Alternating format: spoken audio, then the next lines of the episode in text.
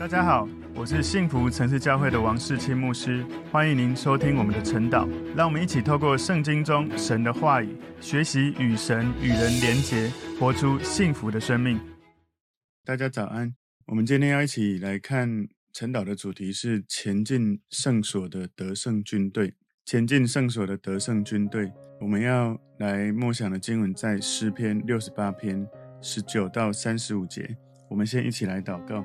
耶稣，我们谢谢你，透过今天你的话语，帮助我们看到，当大卫迎接约柜回到耶路撒冷的路上，他们是何等的喜悦，也因着耶和华你的大能、你的荣耀，让整个游行的队伍真的是充满你的得胜的荣耀。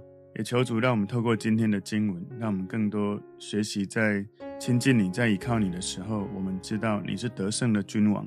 我们虽然有许多的征战，但是靠着耶稣一定是得胜有余。主，我们赞美你，求主带领我们今天的早上的时间，圣灵对我们的心说话，奉耶稣基督的名祷告，阿门。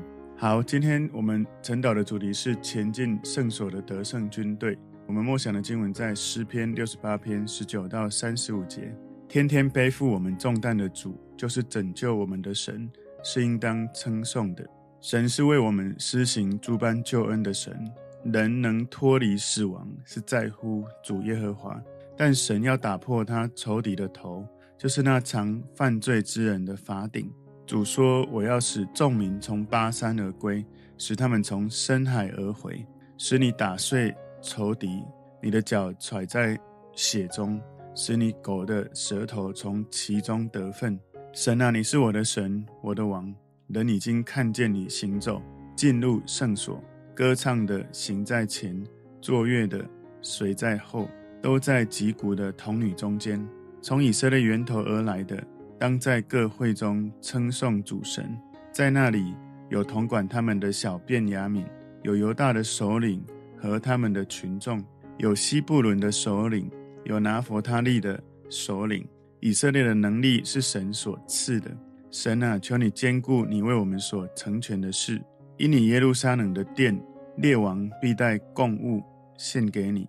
求你赐贺芦苇中的野兽和群公牛，并列邦中的牛犊，把银块揣在脚下。神已经赶散好征战的列邦，埃及的公侯要出来朝见神，古时人要急忙举手祷告。世上的列国啊，你们要向神歌唱，愿你们歌颂主。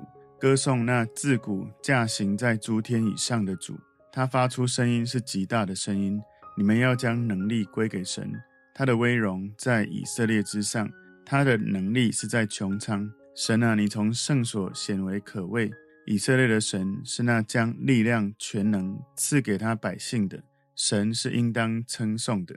我们今天的这个主题：前进圣所的得胜军队，这个是大卫所写的胜利之歌。大部分的圣经学者认为，这一首诗篇跟大卫迎约柜要进耶路撒冷有关哦。如果你去看《撒母耳记下》第六章，它的主题就是运约柜到耶路撒冷，所以这首诗篇应该是在庆祝这个事件哦，就是庆祝神的信实带领以色列战胜这些敌人，这些想要来攻击耶路撒冷的这些敌人，上帝带领以色列人能够得胜，然后让。耶路撒冷有安全，就是在这个战争之后，耶路撒冷这个地方是安全的。他们把约柜带回到耶路撒冷城里面。这一首胜利的诗篇，可能是大卫把约柜从俄别以东家迁移到耶路撒冷的这个军队的这个过程哈写出来。所以从今天的诗篇一到六节，大卫他描写恶人从神面前逃跑。然后七到十八节，他描写他歌颂神的胜利的列队从埃及前往耶路撒冷。然后第十九到三十一节，他讲到神在拣选耶路撒冷时的时候所行使的权力。然后第三十二到三十五节，在呼吁列国要一起来赞美神。所以这首诗篇在颂赞以色列的神荣耀胜利的一个军队，从摩西时代在西乃山。那个时候，以色列国的诞生，然后一直到锡安山，就是在大卫的时代，神在这个地上建立了这个救赎的国度，然后用这个耶路撒冷做首都。所以，我们今天可以理解一件事：教会，我们是一直都在一个征战的过程的一个教会。这一首诗篇，当然是大卫当时面对有形的敌人，然后得胜之后，迎着耶柜回到耶路撒冷。这是一个征战得胜的诗篇。对于我们今天，我们知道神他是我们的元帅，跟撒旦之间的征战，其实神早就已经得胜，只是我们还在那个过程里面。所以，我们是耶稣基督的心腹。有一天，耶稣他们会回来再迎娶我们，所以我们要在这个地上要不断的依靠神，让我们的这个教会可以成为一个荣耀的心腹，让耶稣来迎娶。所以，神的得胜是早就已经是确认了，不过要等。福音传遍地极，耶稣再来迎娶我们这荣耀的丈夫的心腹，就是教会。求主让我们透过今天的经文，我们有圣灵的启示，更多的从经文里面去体会神透过大卫在描述上帝带领我们得胜的这个领受。所以今天我把诗篇六十八篇十九到三十五节，我们把它分四个重点。第一个重点是神是拯救我们的神，神是拯救我们的神。诗篇六十八篇十九节，天天背负我们重担的主，就是拯救我们的神，是应当称颂的。希拉哈，希拉就是有要默想一下，如果仇敌他打胜的话，我们跟仇敌打仗，如果仇敌打胜，我们会成为这个敌人的奴隶，会承担重担，会面临很多的痛苦跟困难。而神他是拯救我们的神，他拯救我们的结果就是让我们可以。不用进入那个被掳掠成为俘虏，从这样的重担可以释放出来。所以今天不管撒旦跟我们攻击有什么事情，我们觉得我们很失败，我们好像被打败了。请记得，你靠自己会失败，可是你靠着神一定是得胜的。常常为什么你会失败，是因为你忘记要找神。我们很多时候遇到困难、遇到征战，我们往往都先靠自己。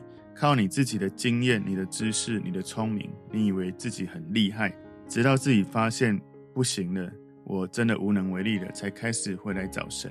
所以大卫在讲神是怎么样背负我们的重担，是每一天背负，是天天背负我们的重担，也就是说是持续不断的意思。神在过去拯救以色列人，现在仍然拯救你跟我。神的同在不是过去，不是暂时的，神是一直到永远的神。事实上，时间在神的手中。从过去大卫在写这个诗篇的那个时代，到耶稣来，到我们现在，到我们的未来，这些时间点全部都在神的手中。所以，我们要有这样的意识：神是持续不断背负我们重担，可以带领我们得胜，可以拯救我们的神。为什么我们会被撒旦打败？为什么会陷入罪里面？为什么会陷入那种？痛苦到受不了的状态，因为我们忘了要回到神面前。所以下一次我们觉得，不管是我们在身体健康、财务的问题、工作职场的问题，还有关系的问题，我们遇到了征战，我们遇到了争吵，我们遇到了觉得被淹没受不了的时候，回到神面前宣告：耶稣，你已经得胜。因为在圣经里面有告诉我们，我们是属耶稣的，我们已经是得胜了。因为在我们里面的耶稣比在这世界上一切更大。为什么我们会觉得很软弱？为什么会觉得我们失败？因为在我们里面的耶稣太小，或者我们没有去默想我们里面的神，而是默想我们里面的自己。所以诗篇六十八篇二十节这里说，神是为我们施行诸般救恩的神，人能脱离死亡，是在乎主耶和华。所以这首诗篇他谈到。运约柜前进耶路撒冷的历程，这个是在大卫击败以色列周围的敌人之后所发生的事件。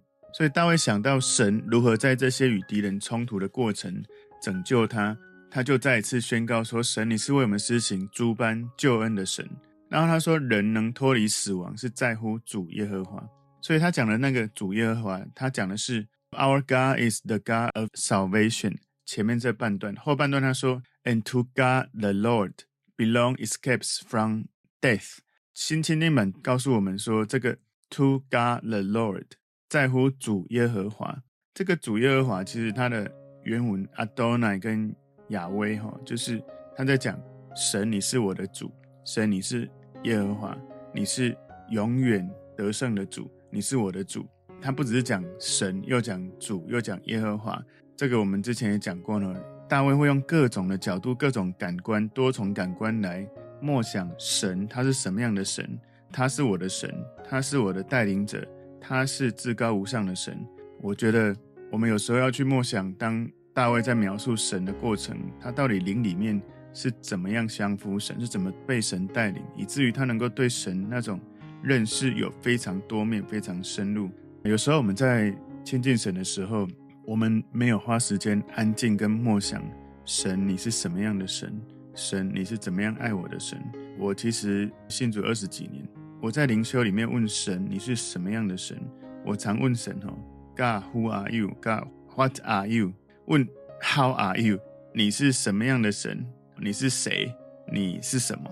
然后你到底是怎么样成为神？我觉得我们可以用各种的角度来跟神亲近跟默想。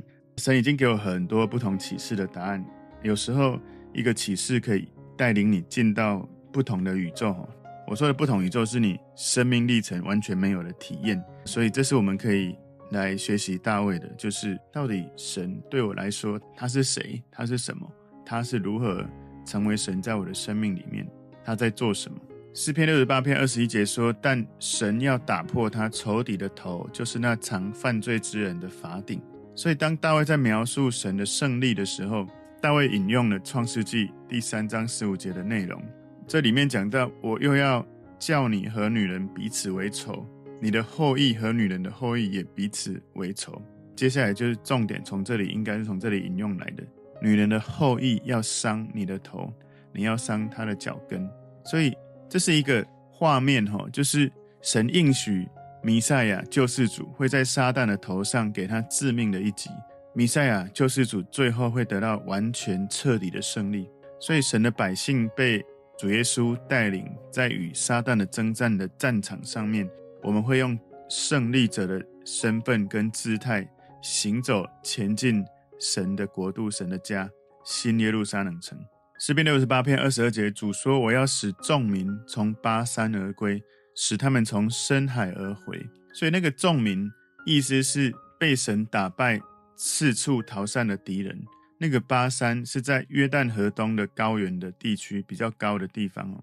深海应该在指的是地中海，所以无论在高山、在深海，敌人都无法逃出神的手指。就算逃到巴山或躲到深海，神仍然要把他们抓回来。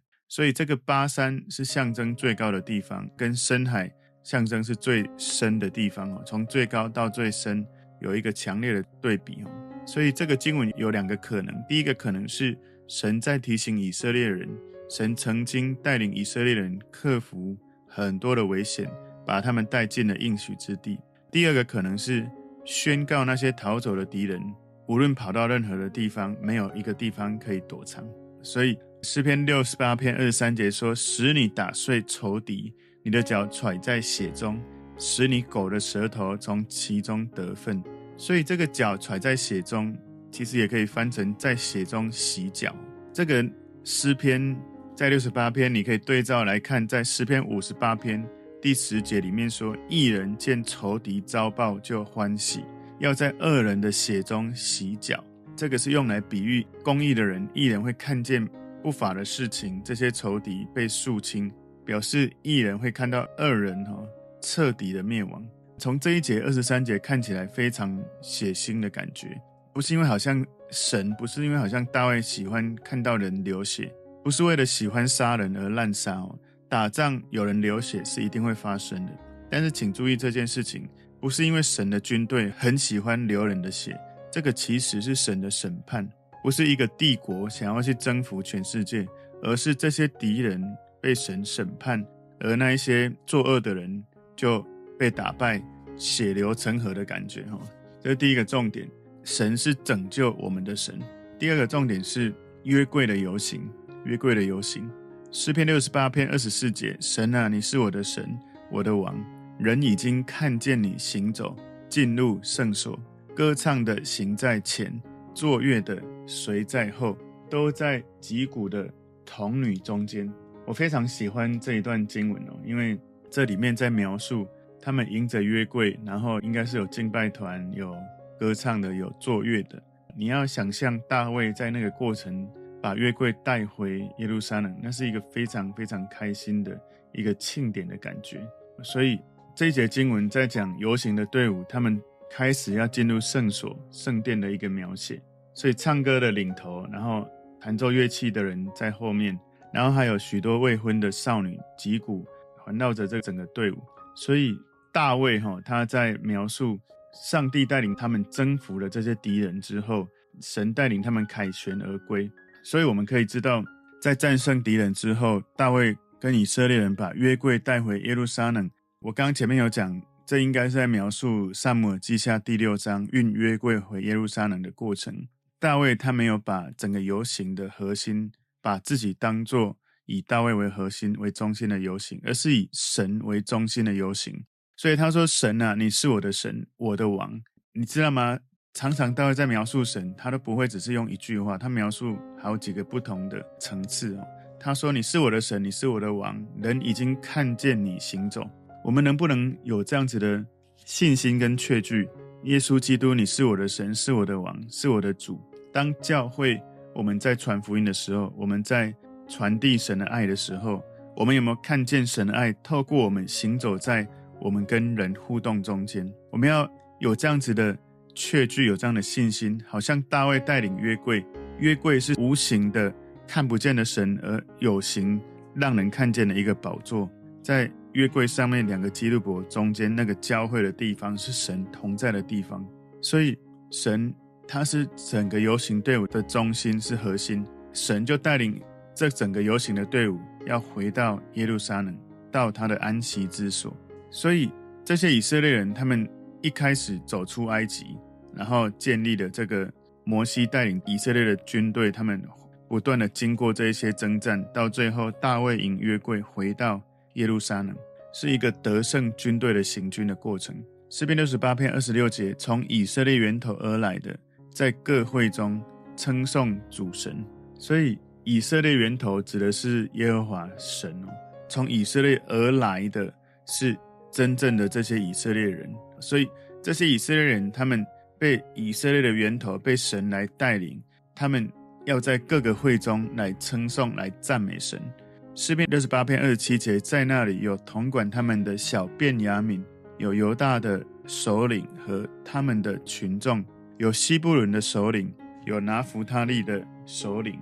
在这个内容哈，在这里里面，其实如果你可以的话，有空可以去看一下他们十二个支派。里面所描述的这些支派哈，他们所在的地方，在这个二十七节里面呢，他讲到全以色列其实十二个支派，他们都有参与在这个过程。你在二十七节里面看到，好像只有四个支派哈，他讲到便雅悯，讲到犹大，讲到西布伦跟拿弗他利。便雅悯这个支派，我们比较认识的哈，就是扫罗王在大卫之前那个扫罗王，就是追杀他的。扫罗王也是以色列他们立国第一个君王，在新约有一个人叫保罗，保罗是非常有名宣教的一个使徒。犹大这个支派最有名的就是耶稣了，所以便雅悯跟犹大他们在十二支派分布的南方，西布伦跟拿弗他利在北方，耶路撒冷是在便雅悯这个支派的境内哦，所以四个支派他们被举出来来概括整个民族。便雅悯虽然是小的，但是他第一个先提，有可能是因为第一个以色列国建立的君王哦，扫罗是这个支派。这段经文我们可以理解，就是支派最小的便雅悯支派走在最前面，后面有犹大的首领跟随从跟着，然后接着呢有西布伦跟拿弗他利的领袖，所以便雅悯跟犹大代表最南边的支派。在整个以色列的地图上面，西布伦跟拿弗他利在整个地图是在北部的支派，所以四个支派加起来，象征以色列整个全国十二支派的整个游行的队伍。今天前进圣所的得胜军队，第三个重点，对未来胜利的信心，对未来胜利的信心。诗篇六十八篇二十八节说：“以色列的能力是神所赐的，神啊，求你兼顾你为我们所成全的事。”所以大卫他感谢神带领他们经历得胜。大卫知道以色列的能力是从哪里来的，不是因为大卫他自己很厉害，能够带领军队得胜，而是神的带领。大卫他也知道，不管是过去如何的得胜，他现在他未来仍然有许多的挑战，所以他求神，过去神你已经赐给我们能力得胜，求神你继续坚固我们，让我们以过去依靠神得胜的基础来面对将来持续会遇到的征战，我们能够继续用依靠神的心持续的来得胜。我们也知道，其实大卫他不只是过去的得胜。他在人生的历程真的充满了战争，不过神对他非常好，一直与他同在，带领他，甚至让他知道这个战争要打还是不打。然后神会带领他不断的得胜，不断的往前。所以当我们在一帆风顺的时候，当我们在好像看起来里面外面都很好，我们很渴望的事成就了，我们一定要记住，那是神带来的祝福。我们要以此为根基，继续在面对将来。会继续来的挑战的时候，我们一定要记得求神继续带领，不要因为过去的顺利就得意忘形，就没有再依靠神。事实上，人性是这样哦。当我们顺利的时候，我们就会忘记到底我们之前的痛苦、困难，神是怎么帮助我们的。甚至有很多人，他们会开始心里会想说，会不会是刚好运气好啊？我祷告这个会成就，其实我可能没有祷告，也应该会成就。有时候人会这样子想。我到底下一次还要这样祷告吗？特别是当别人跟你说啊，你说都是因为祷告神的祝福，其实你没有祷告，你本来就是一个勤奋努力的人，你靠自己就做得到的，不一定是神帮你的。如果你真的这样子想哦，如果真的你没有靠神，你就很顺利就得胜。下一次你遇到征战的时候，你会越来越靠自己，直到好像那个挑战大到一种程度，你真的。完全被打败，那个挑战很有可能是这样，很有可能你在工作上、在生意上的成功，你觉得哇，自己做的真好。可是有可能你会在关系、你会在健康上，你会遇到一些挑战或失败。你在关系上遇到挑战、遇到失败的时候，你说你自己多厉害，再怎么厉害你也没有用，因为关系不是你一个人自己就可以做得好，是另外其他人跟你互动的过程，而你在跟人。互动的过程，你没有依靠神，你都是依靠自己的时候，别人会觉得你超骄傲，你以自我为中心，你完全不可能去听别人，甚至你也不想找神，甚至在人际关系上，人会很讨厌你。但是你还觉得说，哇，你看我这里这么顺利，那里那么顺利，我这么聪明。其实扫罗王当初就是太骄傲了，他在等待祭司撒母耳的过程。祭司要扫罗王等他来献祭，可是扫罗王他一方面害怕群众的这些声音，一方面可能觉得自己是君王就直接献祭，因为这样他就失去了他的君王的位分。很多时候我们在顺利的时候，在胜利的时候，那时候最大的危险跟试探就是觉得自己很厉害，忘记了神，然后就继续过本来以前的习惯或是态度的方式在生活。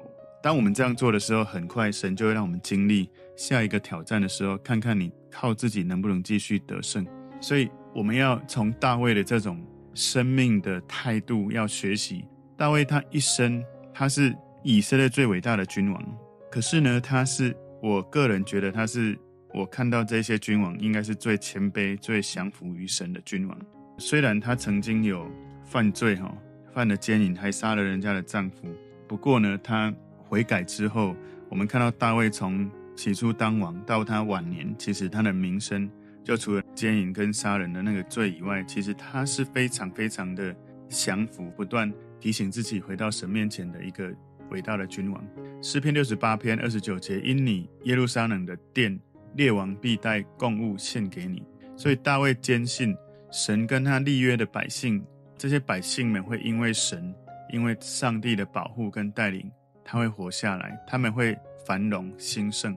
在这些以色列人百姓，他们周围的列国有这些敌人，可是他们这些敌人会遵从以色列的神，会尊敬以色列。诗篇六十八篇三十节，求你赐贺芦苇中的野兽和群公牛，并列邦中的牛犊，把银块揣在脚下。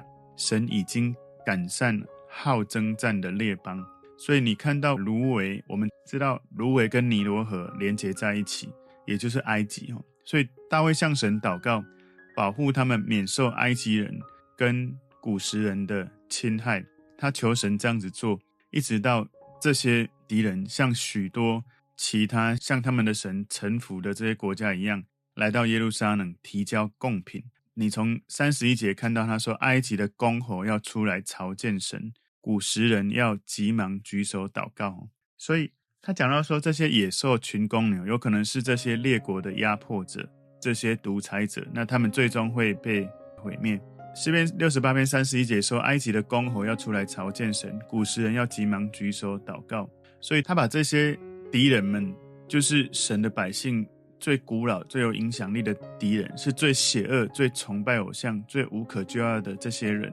如果你去看耶利米书，耶利米书十三章二三节，他说：“古时人岂能改变皮肤呢？豹岂能改变斑点呢？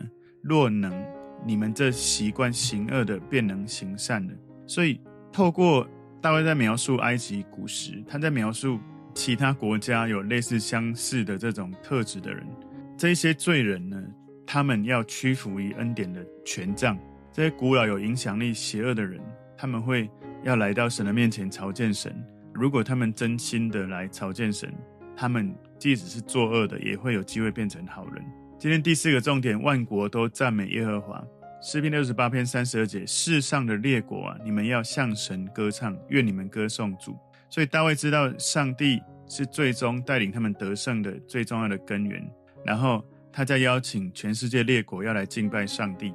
因为想象一下，如果你是敌人，你知道你一定会被打败，你一定要记得不要被打败之后再来朝见神，而是你要自愿、甘心乐意、顺服的来拜这个神，才不会你打败之后。被要求来拜，其实被打败才来拜神，跟你被打败之前就先来朝见神，你所经历的祝福是不一样的。有时候我们的心里有太多的罪哦，我们生命累积许多不好的习惯，许多的罪，以至于我们没有办法赞美神，没有办法向神歌唱。所以我们要反思我们自己。当我们知道我们应该亲近神，应该来读神的话语，应该来歌颂赞美神，我们应该花时间来亲近神，来灵修。但我们却不愿意，有没有可能罪的权势、罪的习惯已经辖制了你？当然，也有可能你过去生命的历程有一些有让你过得不好或是不舒服，以至于你觉得你不想要亲近神。但是更重要的是，有没有可能在我们的生命里面有一些罪的权势，像寄生虫在我们的身上占据我们的心，一点一滴在吸我们的血？如果是寄生虫在身上，好像血渍一样它吸在你的身上，你不会一下就死，但是你的生命会越来越虚弱。所以我们要注意，灵里面你越来越虚弱的时候，有许多可以容易去分辨的，就是你情绪很容易起伏，你的思绪常常是混乱的，你想要做的事做不到，你不想做的事常常去做。你一定要记得起来，来到神面前，跟神说：“神，求主你的真理、你的光照耀我，把那一些灵里面、生命里面属灵的寄生虫。”属灵里面神不喜悦的罪除去，否则当你发现你已经病到没有力气的时候，你连要站起来都很难。所以，我们有时候其实要真的来到神面前去敏锐那一些生命中的罪，能够把它在神面前认罪悔改。诗篇六十八篇三十三节前半段说：“歌颂那自古驾行在诸天以上的神。”所以大卫他回顾过去，面对未来。在三十三节后半段说，他发出声音是极大的声音，所以他委婉的表达，神对于罪其实长久以来常常保持沉默，但是当审判的时候一到，神会彰显他令人觉得很畏惧的威严，成为一个极大的声音。诗篇六十八篇三十四节，你们要将能力归给神，他的威荣在以色列之上，他的能力是在穹苍。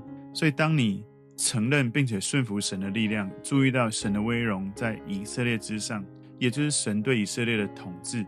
列国们知道以色列的神是最伟大的神，能够来敬拜神，就能够得到神的祝福。诗篇六十八篇三十五节前半段说：“神啊，你从圣所显为可畏。”所以大卫认为以色列这个耶路撒冷是神的圣地，用一种很特殊的方式属于神。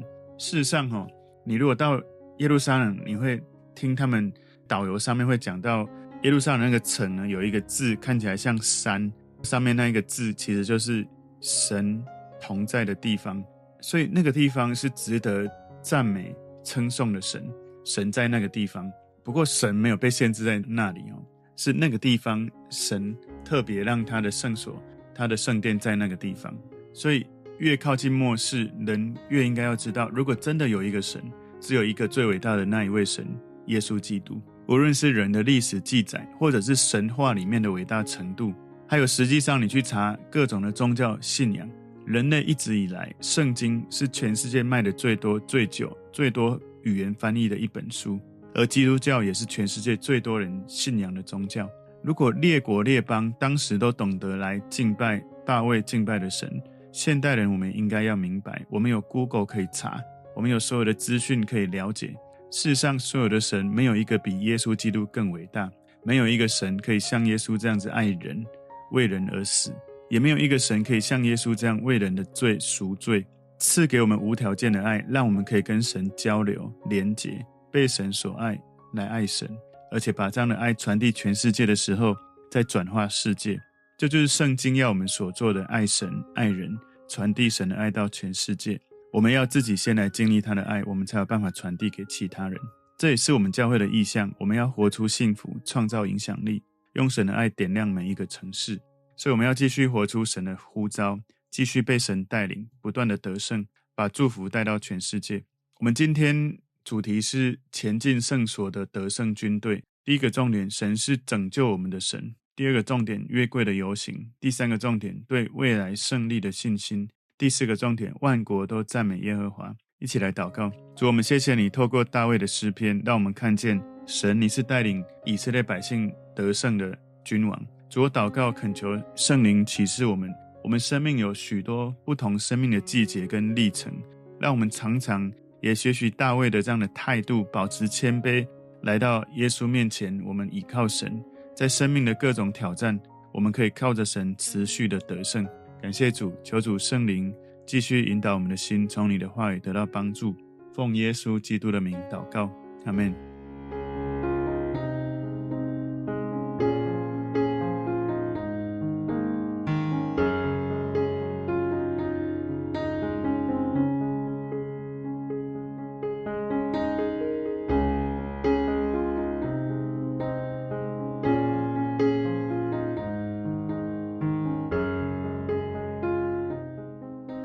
如果这个信息对您有帮助，请您在影片下方按赞、留言，并分享给您的朋友，分享在您的 IG、Facebook、Line 或者其他的社群媒体上面，来祝福您的朋友。当然，也别忘了订阅我们的频道和开启小铃铛，这样您就可以收到我们最新的影片通知哦。